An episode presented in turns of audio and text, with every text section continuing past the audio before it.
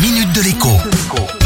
Bonjour à tous. Comme tout le monde ne parle que de ça, il n'y a pas de raison que je ne vous en parle pas aussi presque tous les jours. C'est évidemment du prix du carburant dont il est question aujourd'hui encore.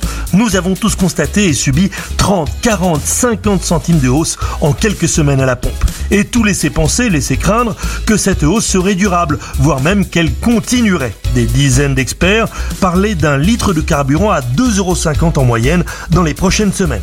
Et voilà que tout d'un coup, Michel-Édouard Leclerc, le patron du groupe Leclerc, promet une baisse brutale du prix des carburants ce début de semaine.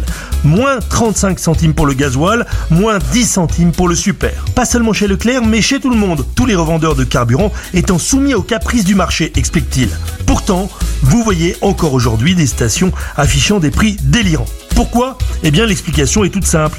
Les stations qui proposent du diesel à 2,30€ par exemple sont celles qui ont rempli leur cuve quand le grossiste qui les livre leur a facturé ce carburant au prix fort. Même chose pour l'essence évidemment.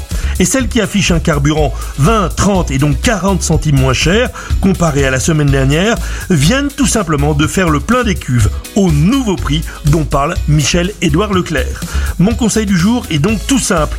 À 2,30€, on prend 10 ou 20 litres maximum.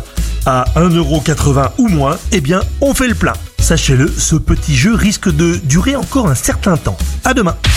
Minute de l'écho avec Jean-Baptiste Giraud sur radioscoop.com et application mobile Radioscoop.